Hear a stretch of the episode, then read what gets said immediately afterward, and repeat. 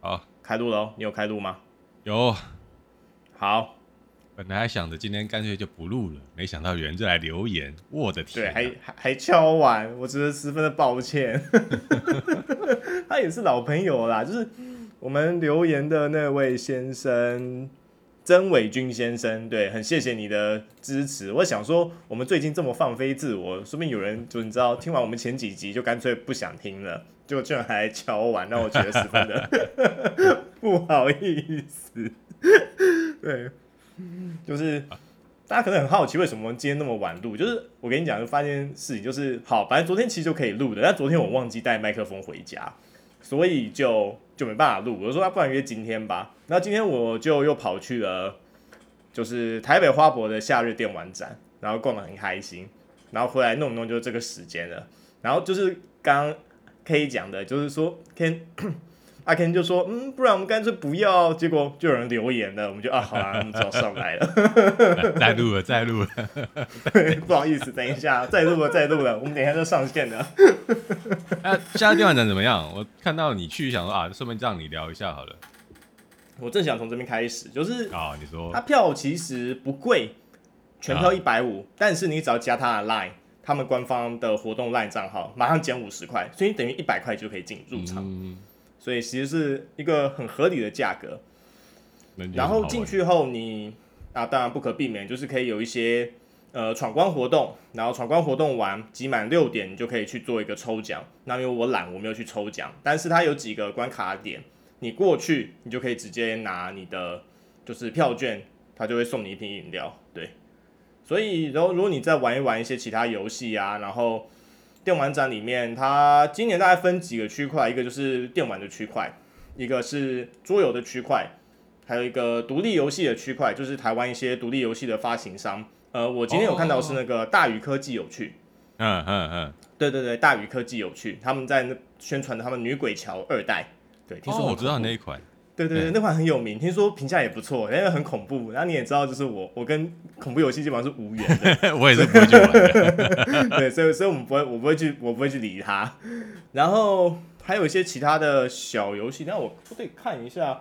反正他们就有蛮多，就是台湾自己在做独立游戏的呃公司，他们在那边有一个摊子，然后你也可以上去试玩。那我今天问了一款另一款恐怖游戏的厂商，那它的。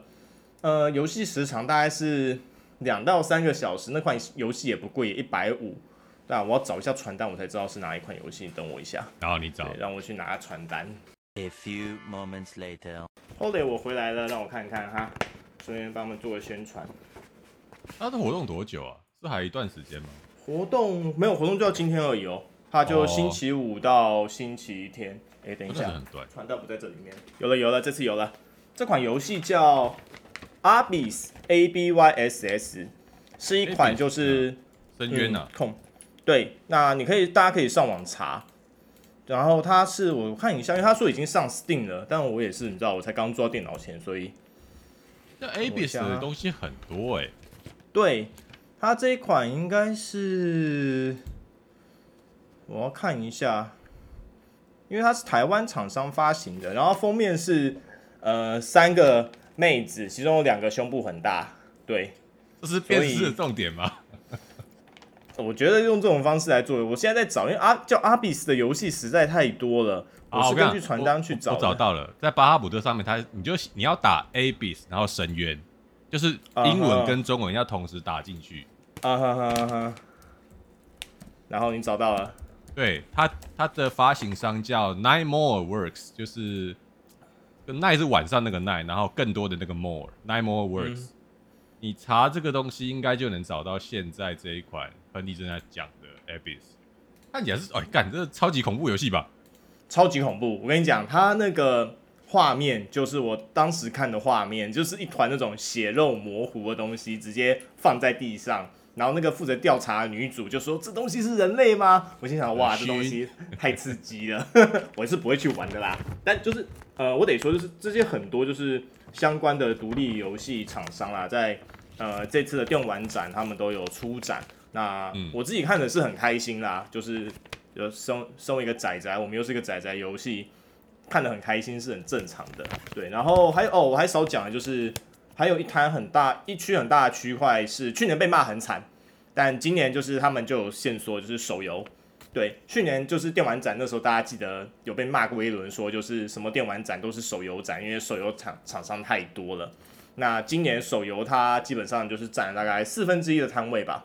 对哦，还有主机，对，参忘了讲主机。主机的话，我今天看到气氛最热络的是大家在玩那个，就是阿 Ken，你刚刚在那个那个就是我们新闻上有贴的，就是那个。夏日电玩展开跑，火影忍者未发售的那个新作那个部分，就是那个火影忍者，他就是好。阿 Ken，如果听众有记得的话，阿 Ken 之前损过很多次的《博人传》，这一次的火影，它是一个火影忍者的格斗游戏。那我们都知道，火影忍者格斗游戏哦，就是历史悠久，那通常都是以很潮的招式，然后就是可以换人，就是你一次可以可能选两到三个人上场，然后可以。就是有点像小队，但他们可能共用一个血条，嗯、但是你可以连续换人来应对战况那种。好像跟早期的 Street Fighter 有点像，就是对，应该不是那个 KOF，好像 KOF 有过这种打法，嗯、还是哪一个游戏或者格斗游戏啊？某一个格斗游戏。对对对，火影忍者它以往系列也都是啦。嗯、那这一场它新的就是以博人传加就是就是旧的火影忍者角色为背景。组的就是这个新的电玩游戏，这样你知道这种格斗游戏通常都是随着我们的呃剧情发展，能用的角色越来越多，这样会出越出越多代，然后然后然后这一代就是加了博人传的角色进来，这样对。那当然博人传角色我不熟嘛，因为我们讲过，就是因为 我根本没有看，啊，打火机都比你燃啊。对，那现场的气氛还是蛮燃的啦。啊，对，就是主持人带还不错，然后他们就是会 从底下挑观众上去，就是那个舞台上，就是让他们现场对战这样，然后大荧幕投影这样，然后就大家也是哦看得很开心。反正因为你知道舞台就是会轮嘛，然后哦中间后来这个结束后，这是下午的，好哎，上午还是下午？Anyway，我其实不是很记得，就是那个活动结束后，下一个活动好像是就是那个。我那时候也不知道是哪个女团，然后后来我问了我们群里的小伙伴，然后就哦，那个女团是 AKB 四八 Team 台配嘛，对吗？对对对对对，那就实在太不有名了，所以呃我也不熟，我就认不出来的。你居然这样哦？我觉得是台湾没有这个粉女偶像团体的文化啦，日本有这个打 call 文化，我们这边好像比较没有。不，但就就但说这种问我也不准，因为我对。我本来就没什么在看实体偶像团体。对啊，对啊。相比之下，我们比较是游戏宅，游戏跟动漫。对对对对对，游戏跟动动漫宅，所以就问我们就很不熟，你知道吗？对哦，然后他有几个就是不同的呃舞台。刚刚讲我那个火影忍者那个是中间最大那个舞台，旁边有一些小舞台。那其中的小舞台，我去的时候是那个台湾的，就是 VTuber 的一个公司黑箱剧场。我把这个贴在这里，我怎么没有听过？我贴在这里啊，肯定我也少看那个 V。对，你也比较少看台 V。我们说真的，我们 V 都不是算看特别多的。我们看就是哦，有时候出了 V 出了什么大事，我们哦过去看到底他们今天又出了什么好玩的大事这样。那平常我没有看，我和我和阿 Ken 不算是特别认真在追 V 的人啦。反正这是两个台基本是没有在追的。我唯一有在看的 V。就是那个吧，深深林兰。可是我只是听他唱歌而已。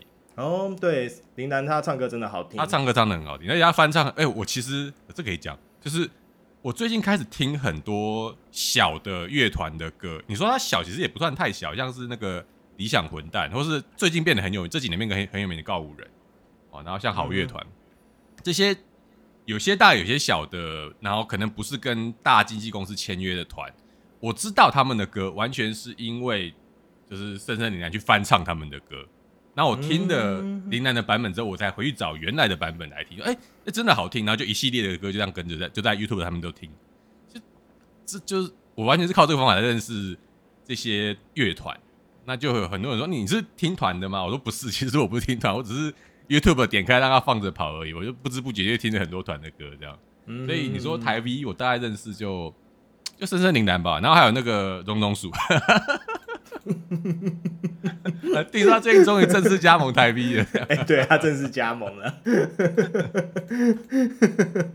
好了，对啊，黑箱这个我是真的没有听过，黑箱剧场我知道，我们之后再看看的。呃，不晓得，你说，就我其实也不熟，但他们那时候我会被他们的表演吸引到，是为什么？因为他们就是在呃，他那个舞台基本上轮到他们这个黑箱剧场表演的时候，他们上面是没有人的，就只有一个投影机，然后架了一个摄摄影机，然后摄影机基本上就是拍底下舞台的观众，让他好跟就是。呃，在直播的 VTuber 互动，然后这两个 VTuber 在做什么事情，你知道吗？嗯、他们在直播 FGO 抽卡，非洲人大赛，看谁抽抽一百抽，哦、看谁抽出来的比较多，谁就赢了。这真的不是我要讲哇，这真的很考验运气。哎、欸，可是我要讲，这不，这应该不是他们，就这不是他们发明出来的游戏。我最早看到我在玩这个东西，应该是蓝猫。就是那个台湾的实况主蓝猫，他有帮，我知道很有名。对，他有帮观众代抽，然后他也常常会举办，包含他自己捧出来的那个 VTuber，呃，蓝猫子，就他们会互相，例如说《原神》也好，或是某个特定的游戏，他们正在玩的，就找一群人过来，然后大家轮流抽十连，然后看谁先抽到指定的 SSR，，那谁就赢了这样。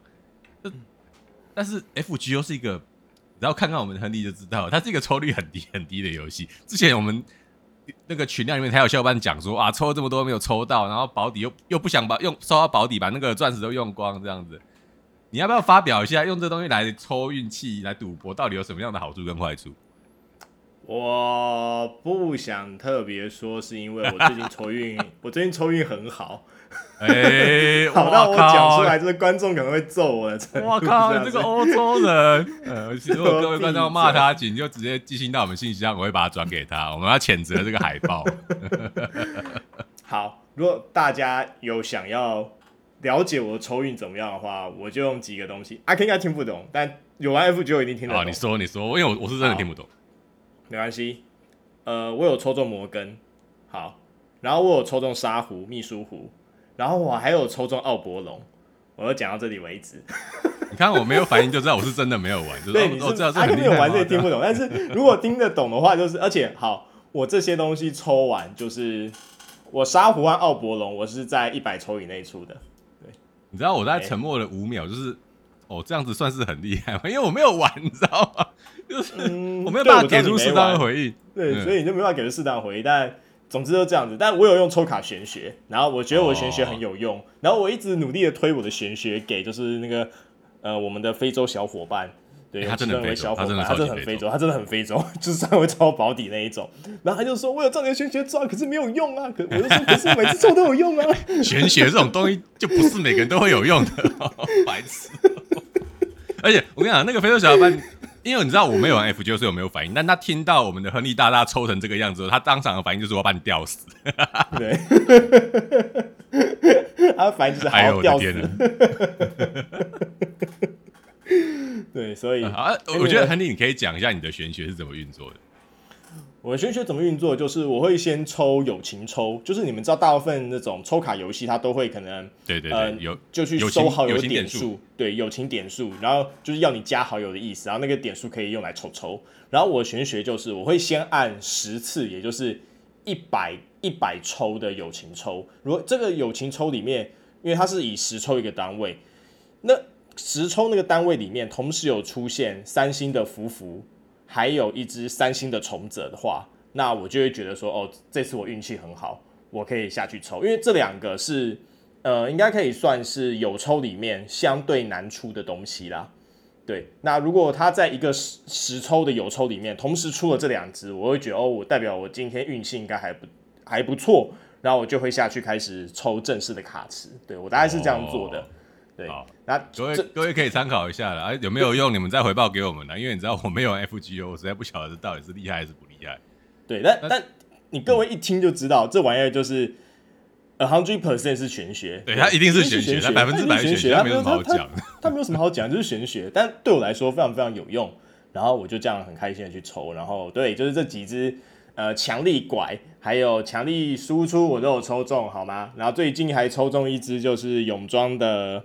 呃，加模对，然后有时候就跟那个我们的小伙伴讲，我们小伙伴又想再把我吊死一次，这样对，就嗯，哎呀，如如果如果各位要谴责他，请传讯息到 IG 哦，那个我们的 IG 账号是有给恒力管理的，他会负责看一下，你们可以骂到他。那你后来看黑象剧场抽完怎么样？你觉得有趣吗？就很嗨啊，就是这种比赛你也知道，就是很嗨，当然就是蛮好玩的啦，蛮好玩的。对，那所以整体来说，你觉得夏日电玩展算是有趣就对了。当然有趣啊，我觉得还蛮不错的，就是是一个。诶、欸，以这个入场价格来看啊，我觉得算蛮值得的啦。然后在花博真院馆场地也是，就是算是舒服的一个场地，然后也有设置一些休息区，你走了也可以在那边坐下来稍微吃喝一点东西，这样。对，那如果要饿了，你就走出去。那花博假日都有，就是假日市集和农民市集，你都可以直接去那边买东西，这样。整体来说，我觉得体验是蛮好的啦。那因为说真的，我其实很长一段时间没有去这类展电玩游戏展了。那我今天是因为刚好有空，我想说啊，好久没去了，我们来去一下。其实我要阿 Ken 去，那阿 Ken 跟我反映是哦，天气好热哦，他不想他不想动，对，就是今天三十度 哎，对，对对，我知道，但有群还是很努力的上凯道啦，对不对？你要不要跟他们看齐一下嘛，对不对？我靠，我还讲我今天不会聊到，你他妈你可以给我讲出来。我得说嘛，就是虽然上凯道的人数不多啦，但我们尊重，我的天爷、啊，尊重，我们都很尊重他的意见，对不对？都尊重他的意见，对，我们都很尊重。对，虽然最后就是有人就是你知道有人上去呛声嘛，但不损。OK，这个活动的成功，好吗？大成功啦，各位，成功。好，我讲完了。好好好，我跟你讲。因为因为现在剪是我在剪，所以我不会把它剪掉。一样的话就把它干掉。我们先不管它，要不然的话就会生气，他会吓到，他会超气，看他真的会超气。他虽然录完然后开始逼逼我的那种，但现在我们都没有要剪他的意思。就是如果听众就是觉得哦，这实在是 这人实在是越来越夸张了，那就是哎、欸、算了，我跟你讲，好吗？我们就录给自己听爽的。还有人会挑往这种有这种频道，我真的是十分的意外，这样。还是感谢你的支持，真的感谢感谢。呃，对，我们录的很开心的啊，希望对，我们就是录开心的，对对对，所以所以我对我就讲到这里，我知道今天很热啦，对，然后阿 Ken 就说他不想出门，然后我就问了另外两个小伙伴，包括那个非洲小伙伴，还有另一个就是 另一个小伙伴，两个人都是哦，不要要死不活不要出门。我想到底是怎样啊？就只不过出个门进去。啊、就真的很热哦，而且我们也不是什么笑脸呢，我们已经不太年轻了，还要跟你跑出去那个地方晒太阳，然后再进去吹冷气，再出来又晒太阳，一定会中暑的好吗？不要啦，没有那么夸张，好不好啦？有啦，我就是已经身体不太行了哦。我进去的时候其实不用排队，好不好？那就是没有，在外面人人数没有像以前的展览那么多了，人数没有真的多的特别夸张。但我在想，因为其实好，我要讲我接下来大计划。我想去八月的 FF，什么？我很久没去了，但我真的有点再想再去了。你知道，就是好，大家可能知道，因为我之前因为工作的关系，有一阵子是不在国内的。那那时候其实我都没有办法，就是去这些展览。那现在过了很久，然后哦，终于疫情也解封了。因为你知道去年也疫情啊，你也不能去这些东西啊，对不对？现在觉得啊，有机会了。有很久没去，哎、欸，我应该十十年以上没有去 FF 咯。嗯，然后看了最近的之后，觉得我有点想在，有点想去 FF 看一下。对，哎、欸，可是今年是真的，就是因为那个我们的亨利大大有告诉我，今年是强盛一年，所以今年夏天是真的会很热。欸、那这种这么会这么热的情况下，你还要去 FF，我觉得你真的是很有勇气。我还在考虑啦，我在想要不要拿帐篷去夜排，你知道吗？我靠，你真的，那你真的是很有爱。而且我担心的其实不只是参加 FF 这件事，就是通常 FF 会有 coser，通常那些 coser 的衣服是真他妈的热。那如果八月的时候已经到三十六，假设了，三十六、三十七度的时候，他们还要穿那个衣服在外面，我觉得可能会有人热衰竭，大家可能要小心一点。如果你真的出门在这种天气之下，请你多喝水，然后多找阴凉的地方休息，也不要勉强。这这真的真的不是一般人应该要常常活动的天气。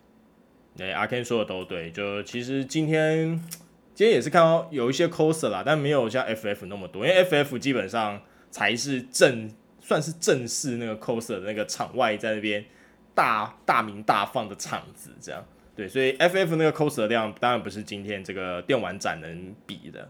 对，嗯，所以对，真的很热。呃，哎、欸，我想到一部那个漫画，哦、那个。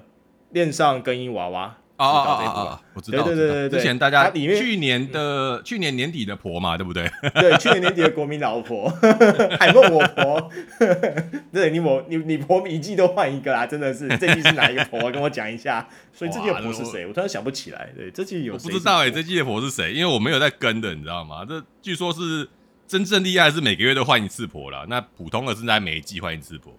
我没有跟，所以不晓得。好吧，我也没我也没跟，所以我不晓得。而且哦，我今天发现一件事情，就是让我觉得有点微妙的空虚感。我还想起来为什么？因为《水星的魔女》完结了。因为我每个星期天本来会，就是我每个星期天本来会定期追这个《水星的魔女》，就是上巴哈去看这样。对对，对，对。然后然后今天就是哎，就觉得哎，上面出来跑完一轮，回家好像觉得有什么事情没做，后来想想啊。水星的魔女完结了，我没有看动画。它完结的算是很不错，就是近几年钢弹作品里面，它算是收的很漂亮的一部。哎、欸，对，四平八稳，大家都说就是，哎、嗯欸，这个转性喽。哎、欸，大河内是不是？对，欸、看到市场需求了。对，大家看完，OK OK，好，大河内，就是你没有刀哦，可以可以可以。就说的真的很漂亮，但当然也是有一些批评，说总是用一些就是魔法般的事情来解决这些事情。但 anyway，我不是很介意，因为对我来说，我看这个的时候要爽而已，好吗？那这个我跟你说，水仙魔女结局收的真的很爽，比那个破灭魔剑好多了，好不好？不要再提那个破灭魔剑。那不然我们可以讲 Destiny 啊，比那 Destiny 好多吧，好吗？粉红妖女。我们可以趁现在这东西接到，我知道你想聊一个东西，我们先不要管那 Destiny，就是。葬送的福利脸从九月二十九号开始要放动画版啊、欸哦！我跟亨利都非常非常期待这个哦，没得多，没得多。对对对，你知道我要聊什么？对，就是这个，就是虽然现在没错，就是我的那个水星魔女已经完结了，但没关系，我现在有可以下一个期待的东西了，下一季的福利脸，对，看包啊啊！哎、欸，这部真的是我这几年看到，我自己认为。剧情的完整度、设定度跟整个流畅度是这几年最好最好的一部。我不夸张的讲，我我们在以前录音就讲过了，是我我觉得他真的很厉害，而且我大推，我跟亨利都超级大推。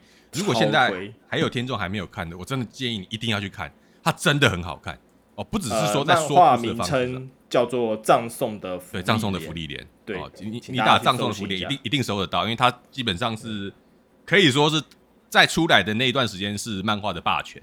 哦，拿的分数我们曾以以前聊过，第一名好像拿到了九十几分，然后远远甩开了第二名的得分。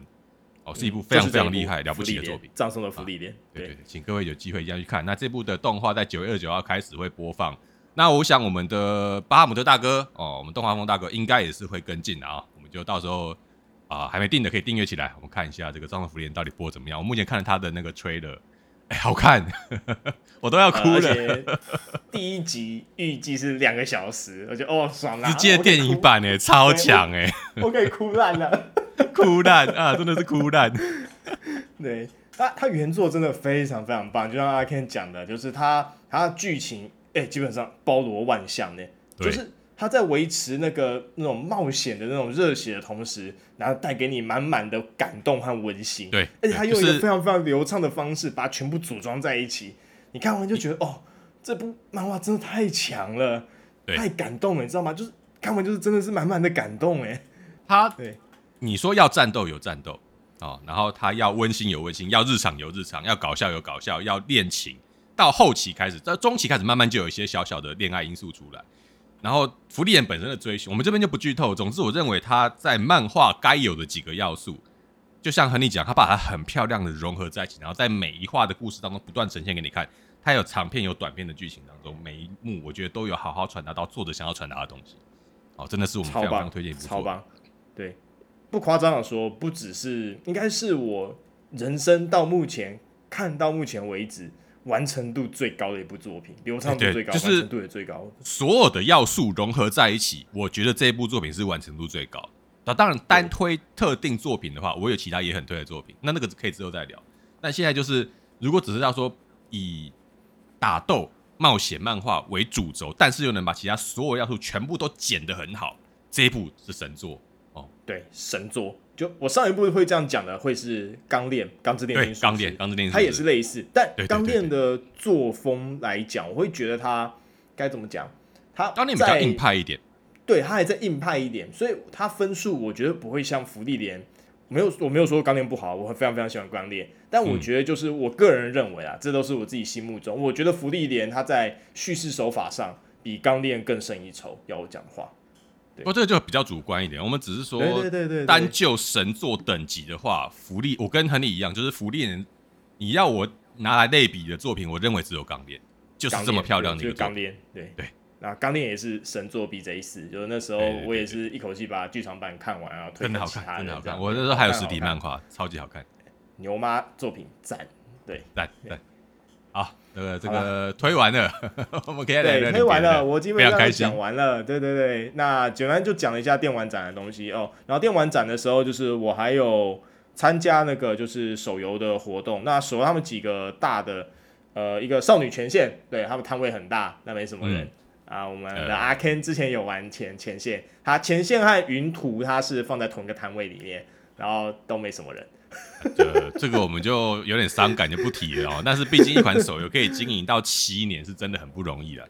那我是大概去年年底，可能再更早一点就退，可能就是呃，我自己觉得好像没有什么新意，也没什么新东西可以玩。因为呃，如果有在听我们频道的听众，大家晓得我很重视故事性。那少前到后来，他的故事性的书写已经变得很薄很薄了哦。每一次号称的大活动，在整个大故事的推展流程上，可能就是两天三天哦，最多一个礼拜。他就是把一场战役写的超级长，可是事实上你放到整个幅度来看，其实没有多少。那我我自己不太喜欢这样推剧情的方式，我觉得有点在水，我太太稀释了一点。我就后来就想啊，算了，市面上这么多游戏，那也不缺你一款，那我去玩点别的，然后打发时间，这样就好了。那我们就先不管那个少钱了啦，我觉得这个游戏该死的时候就自己会消失。啊，没有，但我是要讲少前旁边那一摊明日方舟。哦，好，你来说说。那么那摊应该是整个场里面在活动当下队伍排最长的一摊。对，嗯，啊，方舟大游戏大家都知道，现在在巴哈通常也都有前二十名的程度。嗯，对，嗯，那就是大游戏，那可以连可以想见啊，那游戏玩家数真的就是真的是惊人，能这样。那当然我也有去排啊，因为我自己我也有玩方舟，然后有去跑他们的活动，他们活动其实蛮精致的，是一个小小的解谜活动。然后解完谜之后，你可以跟他，他会给你一张刮刮乐的卡，那根据刮出来的结果，你可以去就是换他的一些小礼品。那我个人在这种实体。活动上运气一向不怎么好，可能卡运气都用在抽卡上了。对，希望小伙伴听到之后可能会就是稍微原谅我一点，这样也可能、呃。他是不会原谅你的，就我认识他，他一定会把你吊死，你放心吧。对，所以基本上我就换到就是那种参加奖，我就拿到个资料夹，然后拿到呃他们有送那个小饼干，对我就这样子而已。但基本上就是你知道来这种活动就是参加这种游戏，就是有玩到基本上就心满意足这样。能不能拿到都是多的啦，对。那方舟这次也还算大手笔，他是有请官方的 coser 进来战场的，对。那就我看到应该是三位吧，对。总之还不错，那也可以理解就是哦，就是大的那个店家。然后你看这个方舟这个大手游跟旁边那个已经正在死掉的少城 比起来，就有一种啊，排在旁边不胜唏嘘，你知道吗？就一边排爆，一边没有人，而且还有那个就是那个官方的那个礼品，方舟的礼品是我排的时候，他们说前两天就卖完，所以今天没有了。然后少前的礼品剩一堆，然后觉得我们就不要再，我就我们就不要再伤害少前玩家。没有，就看到有唏嘘感。对哦，然后后面那一区是那个快打旋风。然后主机那边在打那个快打旋风最新一代，还有后面有一区是在那个 PUBG，他们也是有很大一个。哦，PUBG。对对对对对对，就是吃鸡那个大吉大利今晚吃鸡，吃鸡也很大一摊。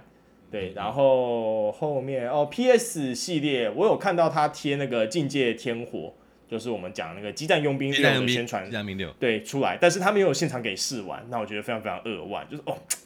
我本来是想看有没有有那个激战佣兵的试玩，但是就没有，就有点可惜。但我刚刚讲的就是有那个就是呃我们火影忍者的试玩，还有一个是那个七龙珠那个游戏的试玩也有在里面，反正很多很多啦。但我我记得印象就是这些，但整体而言，我觉得就是是个还不错的活动啦。对对对对。啊，我们之后应该还会陆续有了，因为就是如果反馈不错的话，厂商通常也蛮乐意来，就是要拉一波人气。嗯、呃，这没有拉到那些游戏，我们就不管了。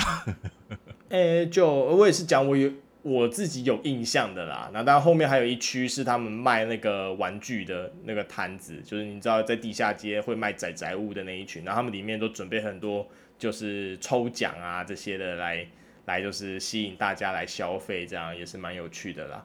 嗯，对，好，大概电玩展要这样吧。那如果我八月有去 FF 的话，就是我去了到时候，对，我就再会跟大家聊一下这个部分的东西。对，然后我现在在想有没有没有办法拉到朋友跟我一起去 FF。但是这边这几个看起来每个都是，对，每个都是哦，不要好热，我要死了。我们年纪我觉得哦，你们这群人真的是哦哦。宅宅，你们宅力呢？你们宅力呢？我们宅力就是蹲在房间里面吹着冷气，喝着可乐，在那边看动画、玩游戏，哈，这就是我们的宅力，好吗？我跟你讲，你这样到时候就会被馆长骂。出门是不可能出门，这辈子是不可能出门。好啦，对，就是这样子。好，好了，那下一个我们来聊一下那个 HoloCure。哦，HoloCure 就是那个。以 Hololive 那个 VTuber 很大很大的，目前大概世界上最大的 VTuber 公司为他们底下 VTuber 为主题，然后仿造的呃 Vampire Survivor 吗？嗯，对不对？吸血鬼生存。对，Vampire Survivor。哎、欸，对，就是仿造那个游戏方式做出来的游戏叫 HoloCure。那亨利有玩过吗？哎、欸，我没有玩过 HoloCure，当然我有玩 Vampire Survivors，而且我昨天还跑回去玩，啊、因为它最近有一个。一点五版的更新，好，先回到。你可以，那你可以去玩 HoloCure，因为它的玩法基本上就是 Vampire Survivor 的玩法，但是每个角色有不一样的武器，然后这是免费的哦。目前为止，你都要到，它是一个呃 Holo Life 的，应该叫他狂热粉丝嘛？我觉得叫叫忠贞粉丝好了。他自己自费研发的游戏，为什么是自费研发？他、嗯、是同人做，他不是官方做。他是燃烧自己的青春、金钱跟能力哦，去去做出来这款游戏。那有很多人说，你要不要跟 Hololive 正式要求说，就是请 Hololive 官方授权给你，然后这样你就可以拿来赚钱，或者你可以开抖内。他说不要哦，这就是我我的热情，这是我真正喜欢这个这间公司，真正喜欢这些 VTuber 现呃证明。好，所以我不要开抖内，我不要收钱，大家就免费玩就好了。哦，那真的很好玩。那他今天我们今天录音是七月十六号，他今天七月十六号就预告说哦，在接下来会有零点六版的更新，会追加印尼组的 VTuber 成员。嗯，那啊，印尼组 VTuber 成员比较出名的可能大小姐啊，大小姐，你倒是很清楚嘛！我的天哪，我就说我还是有在稍微关注的，虽然我没有追的很勤快。哦，我我自己比较知道是那个 Kobo 哦，那个小小的那个雨萨满哦，因为他有跟那个伊恩组的联动。嗯，那这会让目前为止。他这边报道是写说，零点五版已经有二十九名，那再加上去可能会有更多更多名哦。那最重要的是，这一款游戏在八月十八号会正式登陆 Steam 平台，哇！所以你可以在 Steam 平台上面免费下载、免费游玩。因为在原来你要玩这款游戏太厉害了，超超超超级厉害。原来你要玩这款游戏，你要去它的官网直接下载下来，你就可以玩了。好，那他现在就是他跟 Steam 合作，等于说你只要在四个礼拜过后。你就可以在 Steam 上面直接玩这款游戏，而且拥有云端存档。因为之前这款游戏有个小问题，就是你在版本转换的时候，有时候版那个存档可能会掉。那有 Steam 的云端存档，基本上可以确保你的存档不会有问题。那你可以好好的享受你对每个 VTuber 的热爱，然后去玩这款游戏。太爽了吧！太爽了，太爽了。那我现在可以推荐他，你可以去玩一下，因为真的好玩。我自己玩过。会会会，他上 Steam 的话，我一定会好好把它载下来玩。对，对你你现在可以先玩他网页上的网下载的版本。那或者你就等一个月之后，八月十六号直接去下 Steam 的版本。那我认为我自己玩，大概在零点一、零点二版的时候我有玩，好玩哦。但是角色之间的强弱还是有一点，有些角色明显比较强哦。那有些角色的武器相对比较弱势一点，可能那个作者后来有持续做平衡的。可是我没有一直追版本，我后来去忙别的事情了，我就没有追这版本。但是他现在既然上 Steam 了，你大家你把它放在 Steam 游戏库，大家就可以随时打开偶尔玩一下，因为刷一局很快，在二十分钟内你一定可以刷完。那个就跟那个 Vampire Survivor 差不多，那我就是这边推荐给大家了哈，如果想玩的话可以试试看，蛮好玩的一款游戏。嗯哼哼哼哼，好了，那我们今天大概新闻聊的差不多，可以来进入我们还是理论上要讲一下的正题啦。那这一次就让我们的阿 Ken 来讲。对，我们老爸已经每次在那边问我们说，你们是不是开场都要先聊半小时？还真的他妈就聊了半个小时。他每次我的天爷啊，就是这样子啊！哎，话说上一集老爸有听吗？好像没有，对不对？他没有听，他没有来骂人，我也没有听到那个李子在骂人，所以我想他们应该是没有听，还是因为我没有进他们频道看而已。然后进老爸频道看，他心情把我骂烂了，这样。我是想说他们应该会传个讯息来，没有，那还好。我们大家再去听一下他们频道有没有偷偷讲到我们的事情。不过老爸最近没有录音了，他们预计啊，下一个好像我听说要录 FF 十六，再被先破梗。哦，有有有啊。那李子他们是本来录音的，他们本来录音间隔就比较长。嗯嗯，所以不知道下次他们录是什么时候。那个是听说他们两个现在很忙啊，没关系，我们继续等待。那今天来，哎、欸，说到这个，要来讲一下。好，这里是宅尔乔亚的沙龙大厅，请听我一眼，我是阿 Ken，我是 Henry。现在才讲哎、欸，哎呀，没关系，我完全忘记。应该就聊上头啦，所以就就开始了。反正我们之前偶尔也会这样子，对，就反正就讲了。Anyway，我的天爷，好啦，本来想提醒你，但后来想说你聊很开心就算了，就你又想起来，啊、我们就再之后再讲一下。想起来，我想起来，刚好也配合以前我们还在 Y 哥的时候录的那个，就是要聊正题才会报这个东西。好了，不管了，对对对对对，我们今天聊这个叫 Dredge，D R E G E 哦，那它其实有一个中文的名称啊、呃，叫做鱼帆暗涌。鱼是捕鱼的那个鱼，三点水的鱼；帆是船帆的帆，然后暗中汹涌的那个暗涌。这个翻译，因为在游戏的标题有出现，所以我预测应该是官方认定的中文翻译。嗯、但我还是会叫它 dredge 啦。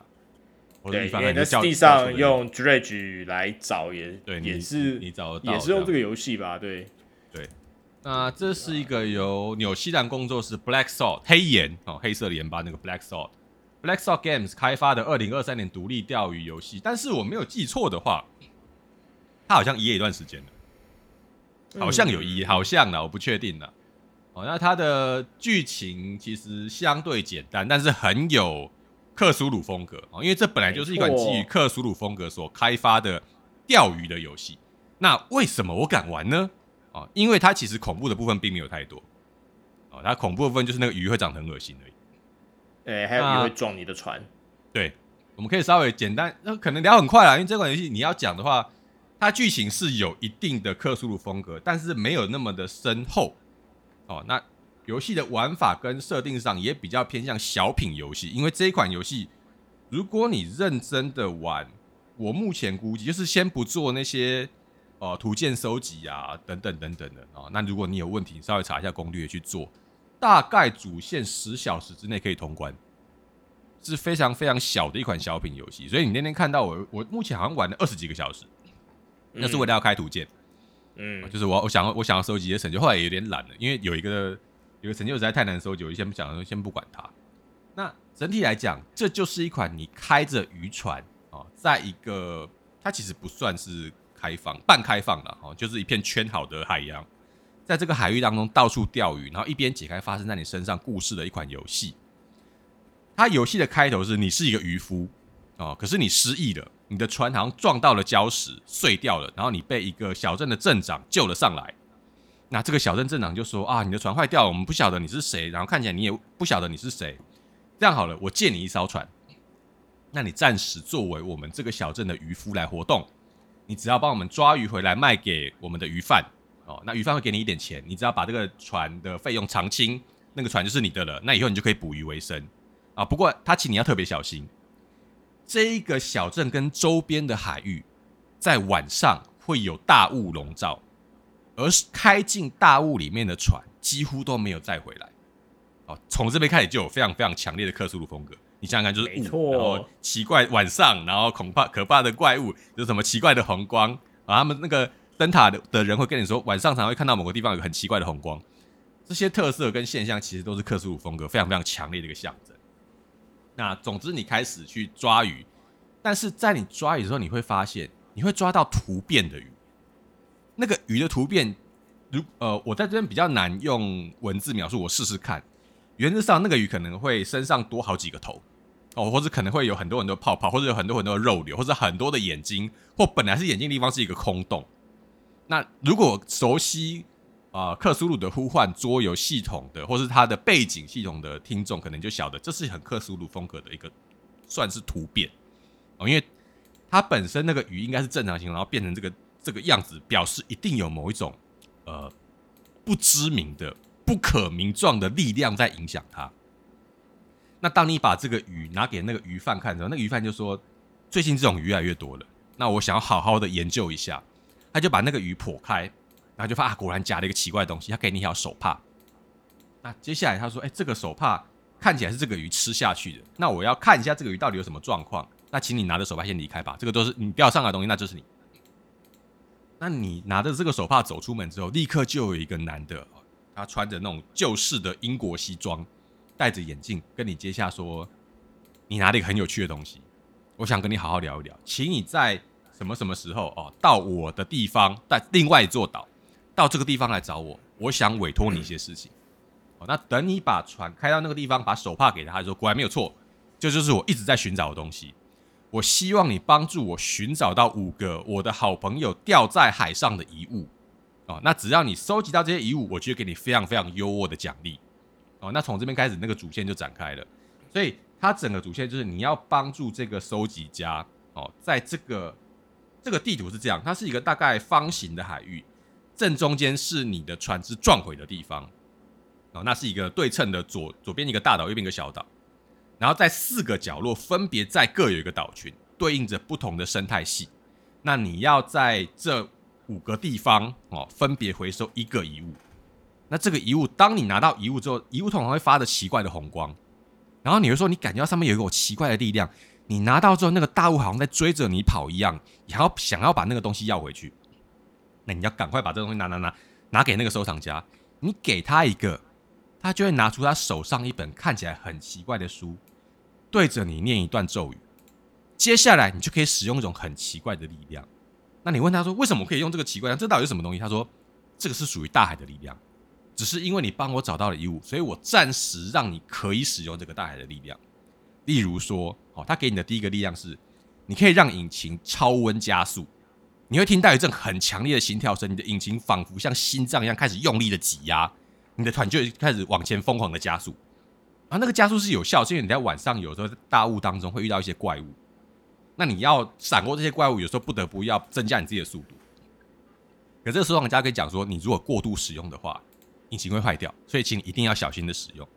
那接下来要给你陆陆续续给你很多其他各种不同的能力，这些能力你会越来越觉得不太对劲，因为好像它都是赋予你的船或是你自己某一种独特的而不可思议的生命力，然后慢慢把你拉向那个其实一般人不应该接触到的那个世界的真相。讲到这边，你有没有什么感想？这就是不可名状之物啊！说真的，这。整个游戏的叙事风格就非常非常的克苏鲁，对，没有什么好讲的。你就是，而且你还跑不掉，你知道吗？对，你跑不掉，你不能当那个聪明的调查员，你不能在那个 泰坦尼下水之前，你说这破烂我不要了，不进去，不行。对，强迫中奖，哎，你在的时候你就已经在这地方，对，而且你你你早就已经身在其中了，就是对，也这也是一种克苏鲁式的导入。就是，对，你以为你跟那那个世界没一点瓜葛关系，错了，你早已身在其中，对，被砍在里面，对，因为你被捞起来的时候又失忆，这整个东西基本上代表你说没有，你这一定有鬼，好吗？那阿 Ken 应该后面会讲到这件事情，对对。对，那因为他有讲说你在失忆之前，你有印象你的船好像被什么超级大的海中怪物给撞碎了，所以回到刚刚和你讲，你有没有可能离开这座岛屿？可以啊，你你有船呢、你开着船离开这个海域不就好了吗？当你尝试要开着船离开这片海域的时候，就会有一个超级大的怪物从海里面冲出来。你离边缘越近，那个怪物就会追着你跑，最后会一直加速，直接把你的船撞坏，你就直接死掉。你就要读上个记忆，所以这个怪物是不会让你离开的。你已经被卷在这个事件当中。那接下来你就要在啊刚刚讲的那五个岛群当中分别去解一些任务，因为他说的那个遗物有些有的时候卡在可能像是。呃海沟当中，哦，那你没有可以打捞海沟的呃里面东西的器具，那你要继续随着解任务，越解越多，你会把你的船慢慢慢慢装的越来越多，上面有很多很多设备，打捞海沟的器具啊，打捞深海可以抓深海鱼的钓具啊，哦，可能有像啊捕螃蟹的螃蟹笼啊，哦，然后可能可以在火山地区垂钓特殊的钩子啊，等等等等。你要不断的钓鱼卖鱼赚钱，升级你的船，才能够应应各式各样不同的任务。可是，在这个过程当中，你会发现鱼的突变越来越厉害。例如说，我看到我那时候有跟亨利看到一只鱼，我觉得很有特色是，它是那个红鱼，就是那个在海里面那种大型那种红鱼。那它的突变种是它的整个皮脱落，然后露出了底下跟人脸一样的骨头。然后跟你说，但是他的骨头已经完全变异了，它是苍白的红鱼。你看到那条鱼，你就想到，哇干，这就是一个超级克数的描述。那为什么我敢玩这个游戏？就是因为它只有一张图片，那不会没有 jump scare，它不会跳出来吓你，然后它也没有什么恶心的叙述，它就是很朴实无华，把那个图片放在那边给你看。那这种程度的恐怖，我认为我还可以接受啦，没什么大问题。那接下来，我觉得我就直接把这个主线先讲完，我们主线讲完再来讨论。那当你收集到最后。一个遗物的时候，它最后一个是遗物是一个怀表。这个怀表的特色是它已经坏掉了，因为它的镜面破掉，然后后面看起来也没有什么可以继续发电的地方。可是这个怀表在转，而且是逆时针的旋转。那当你拿到这个，对，你拿到这个遗物之后，你会知道说，哎，这是最后一个遗物，我该交回去，呃，拿回去给这个收藏家。可是当你在整个岛上、整个海域探索的时候，你会陆续听到一些传闻，包含。这个小镇之前那个镇长发疯了，哦，就在十几年前那个夜晚，那个海上开始有红光，那个大雾出现的夜晚，他发疯了，他跑到不知道哪座岛去定居了，再也没有回到镇上来。你会很幸运的在其中一个小岛发现这个老镇长，然后他看到你，他就说：“你回来了，我们现在就在等你，你该下决定了，你要好好想清楚。”哦，然后你就莫名其妙，为什么你要跟我讲这种话？那你回去找那个灯塔的那个看守者，他就跟你说。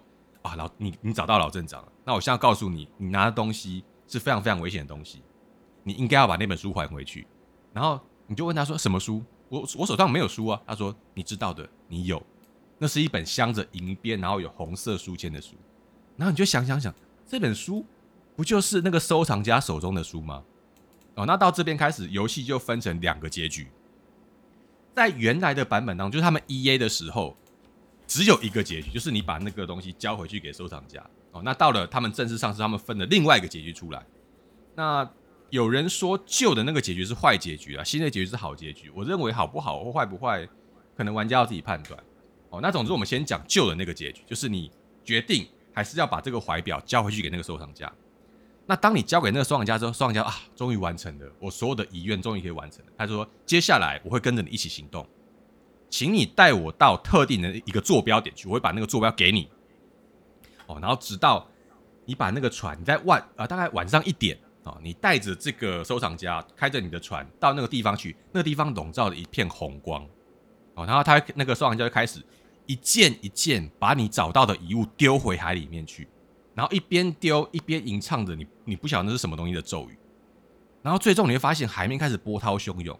有一个女人的灵魂窜出了海面，浮在海上，然后那他说那个就是收藏家的妻子，然后最终那个画面背景会出现一个像是章鱼，有点像克苏鲁的头一样，一个古神的头缓缓的旋转上升，透过这个献祭，嗯，你大概如果有呃玩过克苏鲁的呼唤的桌游，或是你有听过相关背景设定的听众，大概就晓得，透过这个献祭，你虽然成功的把那个收藏家的太太带回来了，但是。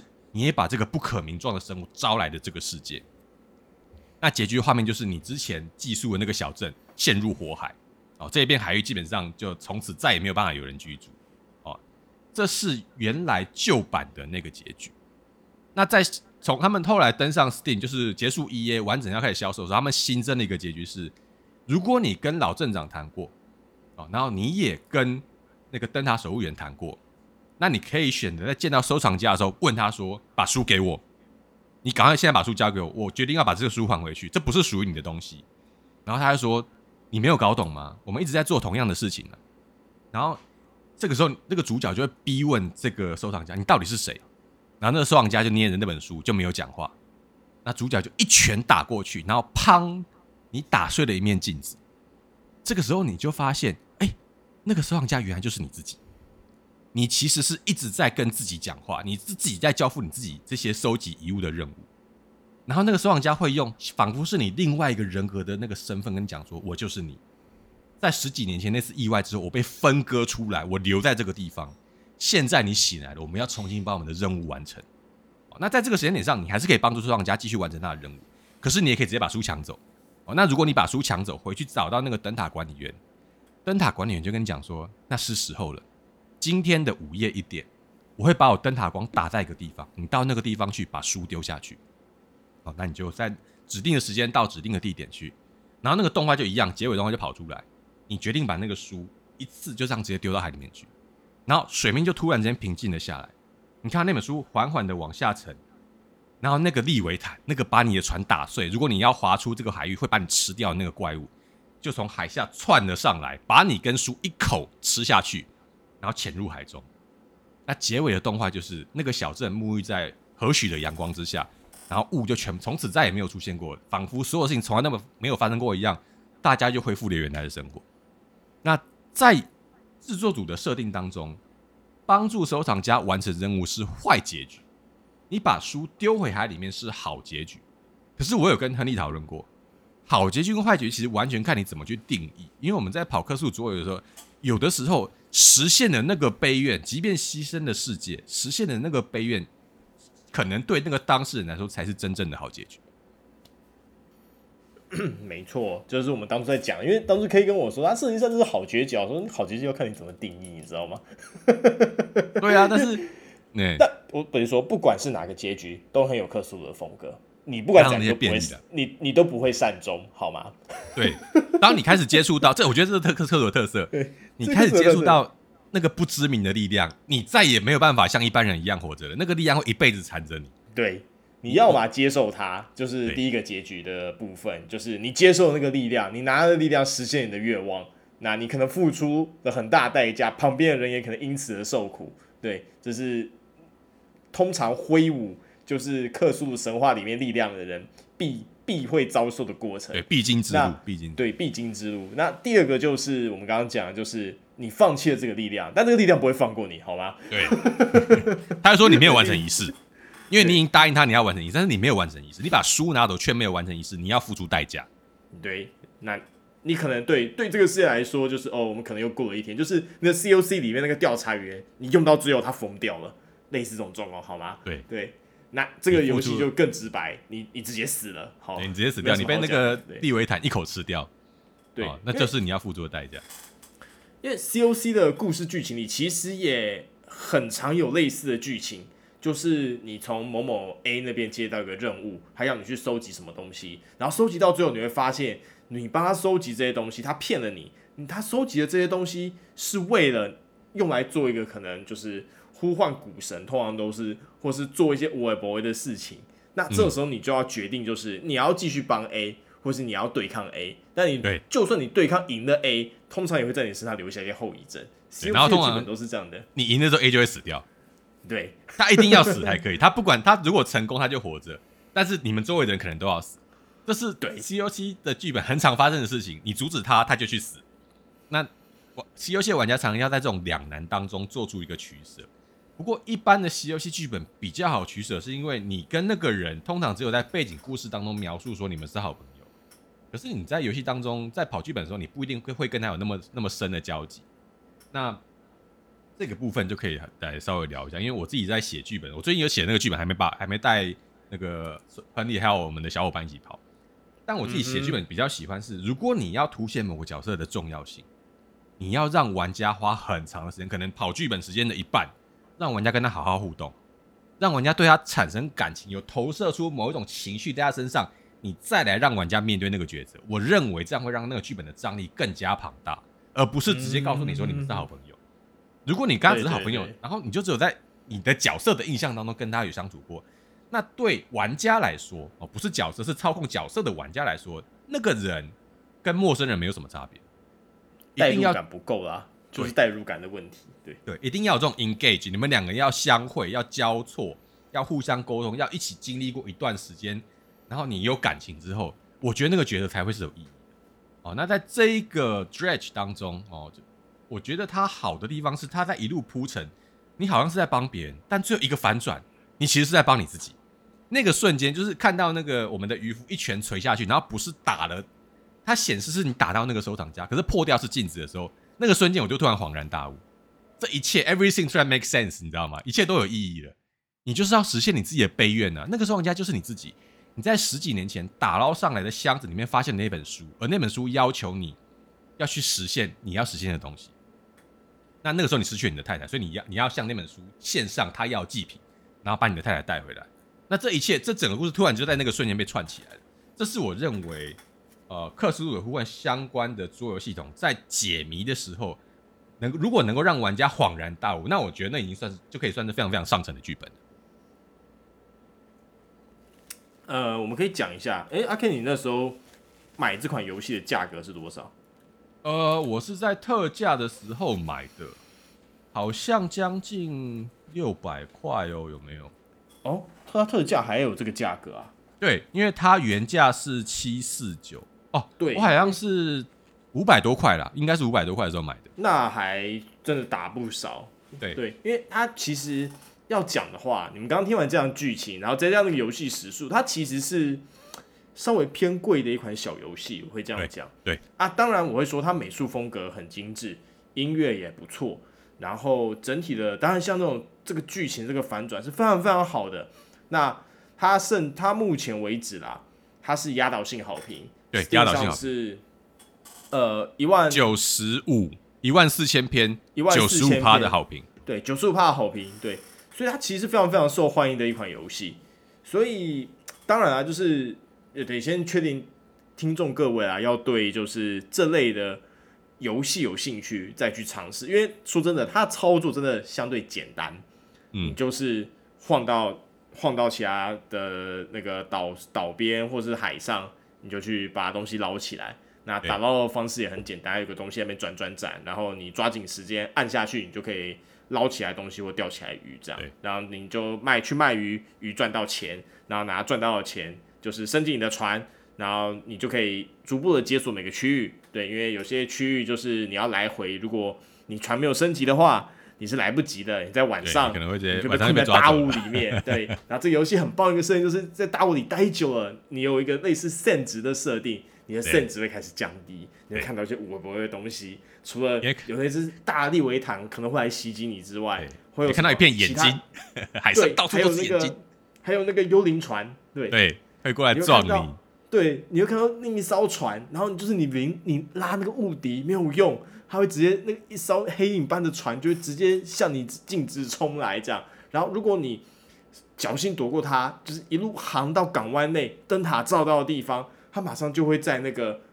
光圈外停下来，然后退去，那个整个气氛营造非常之好，对，没有，只能说就是，没有错的。那整个氛围营造很好。然后那时候是我们阿 Ken 在玩的时候，我在旁边看他直播，然后我们就是都会鼓吹他，还是哦，我现在晚上啦，我们要不要先回去补给一下？我什么啪噼啪起来嗨，对不对？哎，Still young，你应该出海了，同学。而且因为他这游戏。你也想到这种克苏鲁式的游戏一定会有风格，就是晚上还很危险，那晚上不出海就行了？不行，有些鱼你在晚上才钓得到，欸、没有错，而且那可是任务必要的鱼，对，你只能在晚上钓得到，对，你就没有办法，对，他要强迫你晚上出去。我我目前因为你知道为什么会想到这款，是我之前就有在追这款游戏，然后上次录音的时候就是跟老爸还有梨子一起录音，梨子说他也很想买这一款，那我现在如果。